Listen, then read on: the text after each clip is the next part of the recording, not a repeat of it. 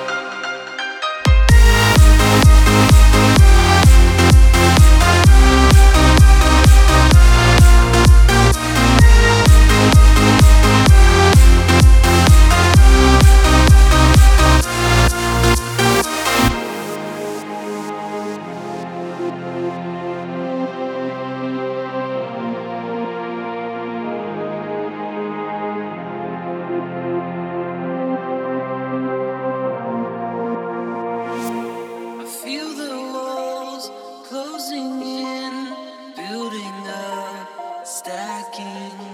Seems to be no way out, but I believe we never leave.